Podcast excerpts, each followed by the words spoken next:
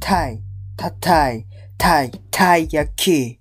食べたい、たい焼き。テルオ FM。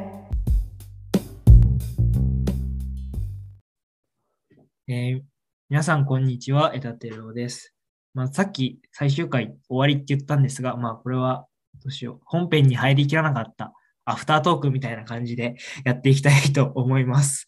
えーそれでは柴田君よろしくお願いします。はい、お願いします。まあ、さっきずっとそのアメミューの話してきたんだけど、はい。まあ、その、やっぱ、アメミュー入ってるし、やっぱみんな音楽は好きだと思うんだけど、柴田はその音楽聴くときに、なんつうの、かっこいい、あ、これかっこいいなとか、あ、いいなって思うときに惹かれるポイント、どういう曲が、その、なんていうんだろう、惹かれるのどういう曲に惹かれる魅力を感じるのうーん、まあそう、まあちょっとあんまり考えたことはそんなないですけど、うんまあでもやっぱりそのドラムなんで、こうドラムがかっこいい曲なんかは結構なんかすぐ好きになったりとかしますね。えうんどんな、その、ドラムがかっこいいってどういう感じなの柴田の中では。なんか、まあ、いろいろありますけど、結構その、なんですかね、いきなりその音の数が増えるというか、いきなり手数が増えるみたいな、例えばその、簡単なフレーズをこうやってた後に、うん。フィルですごいめちゃくちゃ、なんですかね、音の数が多くて、こう隙間がないというか、こう間がないこのフィルインが入ってくるみたいな、ええそういうなんかこう、緩急のつけたみたいなうんうんうんうん。曲なんかも好きですし、やっぱりその単、なんかなんですかね、こう特殊技術をこう必要とするようなうんフレーズっていうよりかは、こう簡単なフレーズの組み合わせでこうかっこよく見せるとか、うんそういううのにちょっとなんか憧れみたいのはあるんで、そういうのやっぱ結構聞いててかっこいいなと思いますね。ん。へえ。なんか好きなドラマーとかいるの柴田って。好きなドラマは、あもうこれこの間ちょっとなくなっちゃったんですけど、あの、うんスリップノットっていうあバあ、うんうんうん。うんンドの、あの、元ドラマーだったジョイ・ジョーディソンっていううんうんうんうん。人がいて、もうめちゃくちゃかっこいいんですよね。もうやっぱり、り。なんか、うん、すごい、ツーバス、ツインペダル踏むのも早く早いし、うん。手数もすごい豊富で、でもなんかそんなにめちゃくちゃむずいことやってるとかでもないんですよ。ちゃんとこそううなんだ。解体していけば、あのー割とできるフレーズは多いんですけど、でもそういったのを結構かっこよく見せてるっていうので、うん。すごい好きでしたね。ちなみに今僕が持ってるスネア、うん。あのー自分のスネアはあのジョイ・ジョーディソンのモデルのものを使ってます。あ、そうなんだ。はい。あ黒いやつだよね。そうです、そうです、そうそうだでよす。ね。へえ、めちゃめちゃ好きじゃん。そうです。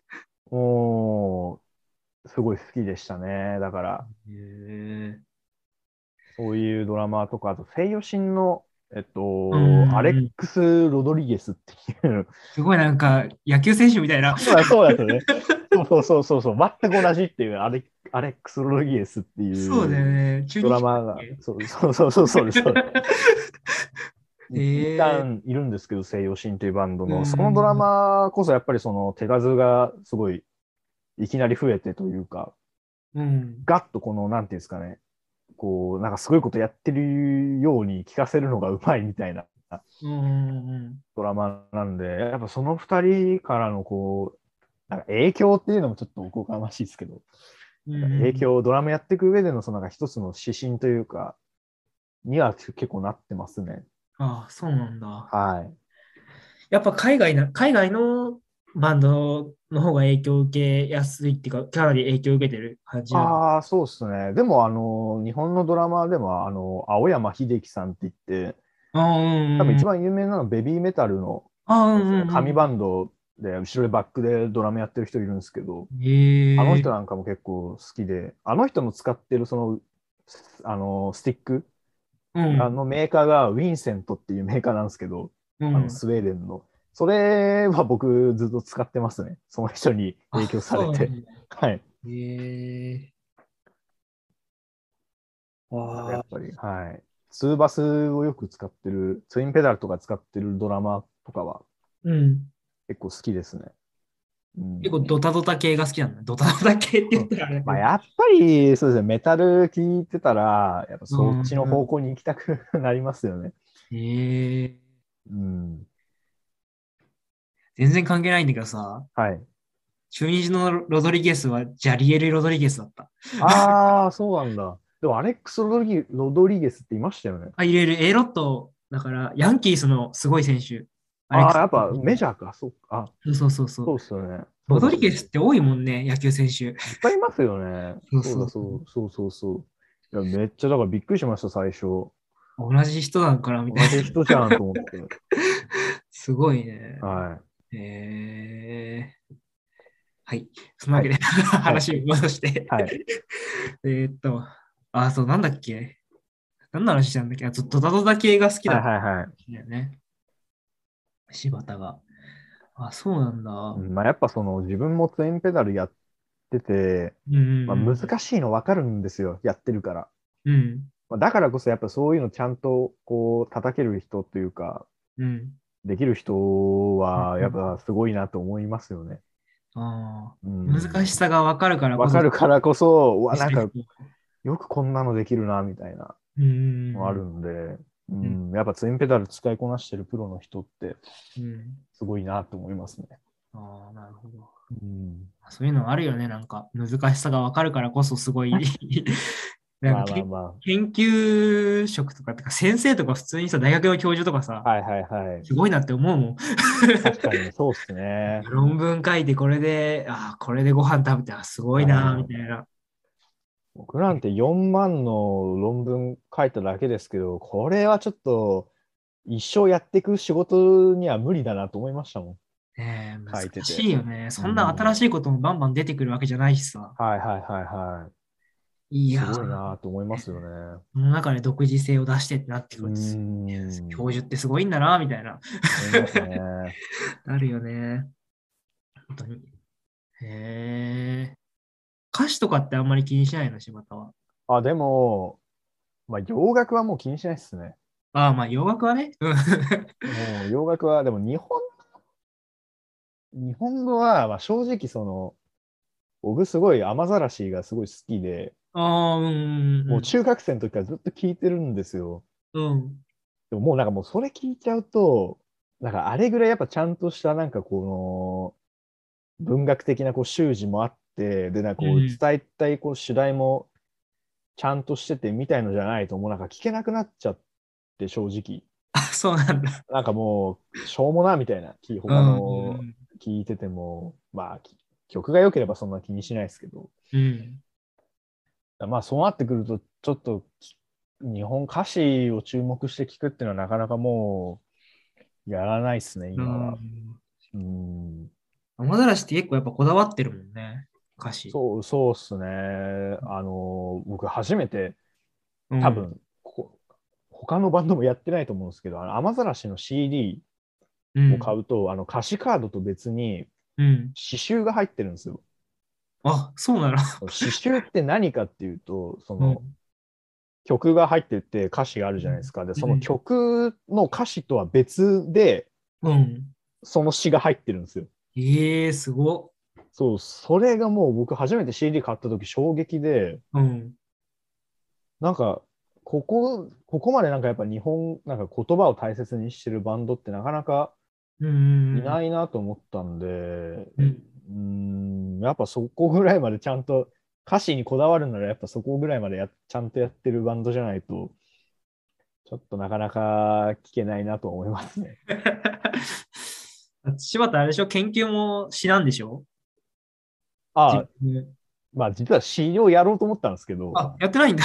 やってないです。ち あ、そうなんだ。ょっと無理で、 いああ。ろい。ろ、あのー詩の授業もないし、うん。なかなかこう研究の仕方も結構難しかったんであ、それは早急に諦めましたけ ど、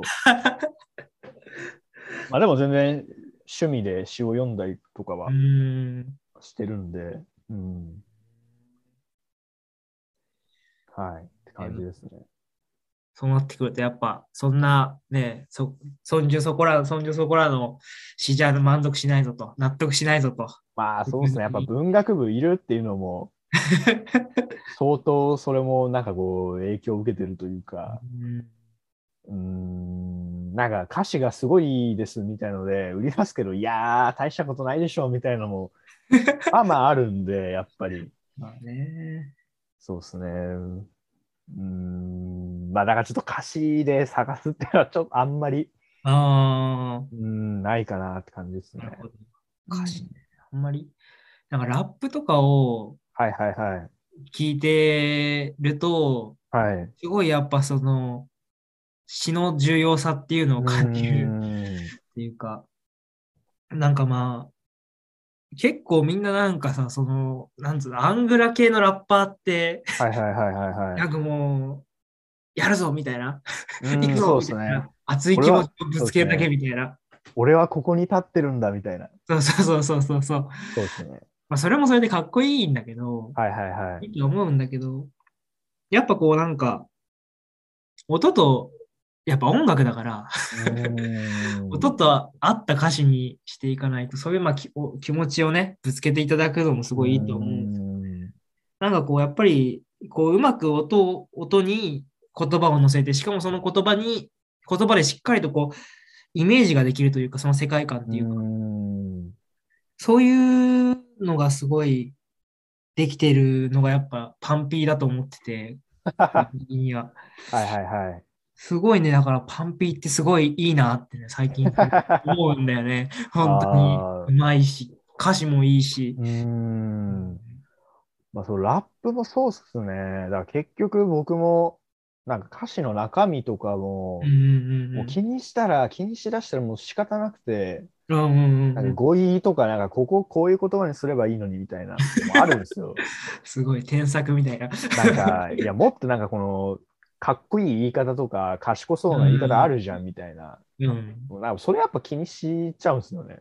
ああ。やっぱラッパーとか結構その、まあ、ラップってヒップホップじゃなくてもそのポエトリーリーディングみたいのもあるじゃないですか。そうだね、あるね。うんなんかあれとかもちょっとなんか泥臭すぎてああ、うんうんうん。なんかちょっとしなんかもうちょっとそのポエトリーに寄せてほしいなみたいのはうんうんうんちょっとあるんですよ、ね なかなかだからちょっとその歌詞重視でラップを聞くっていうのはなかなかやらない感じになってますけど、まあ、なんかそういうなんかこう文学の習字にこう長けたうん。人が出てくればそうそう今だから僕一生懸命探してますよそういう人いないからっつって空いた時間で やっぱなかなかちょっと刺さるものはないですね難しいですねうんまあそこら辺ちょっとね難しいよね文学、はい文学をしっかり収めてたというか別別に勉強し大学でわざわざ学ばなくてもある程度はい自はい分で調べて、そういった、なんていうか眼蓄というか教育というか、うそういうものがはいあるそう人ですで,、ねしかも音楽をやってるはいっていうことだもんもしあったとしても、なんつうのその柴田の好みに合うかどうかっていうそうとでこすろねまたそこの問題もあるし。うんね。なんか、あ、そう、そのさ、全然話変わるんだけどさ、はいやっぱこの教養みたいなのってあるじゃん。はいはいはいなんか教養ってなんかこう、わかる人しかわからないっていうのって本当に教養なのかなみたいな、あー最近なんか思うことがあって、まあ確かにそれはそうなんだけど、それをこう、うまくわからない人にも伝えて、一緒にこう、なんていうか、その知識を共有できるっていうところまで含めて教養なんじゃないのかなっていうふあうーにちょっと思うんだよね。だから僕も別にそんななんか、教養がある人間で自分で自負してるわけじゃないし、まあ、まだまだ、まだまだだなと思うことも結構あるんで、うん。うん。 あれですけど、うーん、まあでも伝え、うーん、伝えていくって、まあそうっすね。ちょっと難しかったから。まあ難し い、まあそう、まあでも、うん、んままあだからそう、まあインインプットもアウトプットも豊富な人っていうのが多分、あ、そうだね。本当の意味でちゃんと教養のある人っていうことかもしれないですね。そうそう。そう、ん、 確かに。うまくまとめていただいて。確ちょっとこれぐらいしかできない ですけど。は本当に。なんか最近すごいさ、教養とかさ、い。なんか育ちがいい悪いとかさ、うーん。火頭とかさ、すごいなんか目にする機会が、本屋とかではいはいもはいすごい増えてきて、はいはいはい。なんか、なんつうのかね、こう、違和感みたいなさ、違和感っていうか、まあ、地頭とかに関してもなんかもう、ねえ、そんなさ、うん地頭がいい悪いで言ったらなんか別にさ、そんな努力しなくていいじゃん、正直。まあそうですね。地頭が、じゃあ悪いから、じゃあもう無理だみたいになっちゃうしうさ、んそれもなんかそれで違うと思うし。まあでも結構そういうのってやっぱりその生まれてきた家の文化資本っていうんですか、うんうんうん、そもそもそういった例えば教育とか、もまああの文化的な、まあ、本読んだりとか物語に触れるっていうそういう土台がやっぱりちゃんとないとなかなか難しいっすよねなんかそもそものなんかスタートラインじゃないですけどうん、ななんつったらいいかわかんないですけど確かにね、受け入れる側としても、そのさっきさ、その、はしっいかりみ周りに伝えるっていうことも重要じゃないかって話はしたけど、はいそのそれを受け取る側がしっかり受け取らないと、そうなんですよね。そもそもだからそんな教養なんて興味ないよみたいな。うんうんうん。こっちがこういう、例えばなんかその、ななんですかね、日本、例えばこう外国の歴史うん、で、なんかまあ、なんですか、ナチスの話とか、まあ、ユダヤ人のそういった、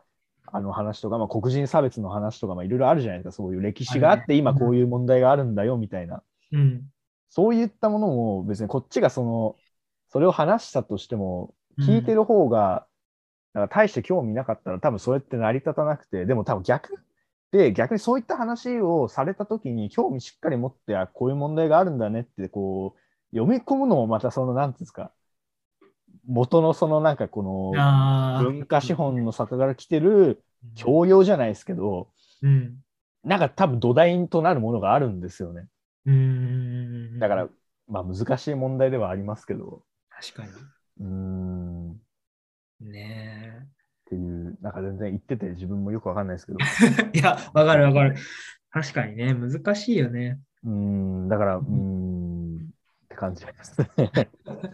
結局、なんか、その物事っていうのを捉える際に、大きく、大きい話の方が分かりやすいしね。うん。はいはいはいはすごい極端な、あっちがいい、あっちが悪いみたいな、まあ、トランプみたいな感じの方い。はいが、はいはいはすい。ごい分かりやすいし、あいつが、あいつらのせいでお前らが全然 良くない生活になってるんだから、あいつらをはいはいはい絶対俺はボコボコにしてお前らを良くするぞみたいな、はいはいはもうい。そこにあるすごい複雑な問題っていうのを取っ払っちゃって、そういうところだけ言った方がすごい分かりやすいし、うん。実際そ、そういうの、そういう説明をしてる人とすごい、いやけどそれはそういう問題じゃなくて、いろんな問題が積み重なってみたいな言ってる人だったら、どっちがすごい分かりやすくてっていうか、心惹かれるかって言ったら、正直こっちの分かりやすい方がよりやすいし。まあそうですねうん。移行対立はやっぱ楽ですし、うんなんかやっぱりその答えを知りたいじゃないですけど、うんうんうんこの、はっきりさせたいっていう気持ちも少なからずねある、あるじゃないですか、僕らも。あるねこの問題を、なんか白黒はっきりつけたいし、いいか悪いかっていうのをちゃんとその、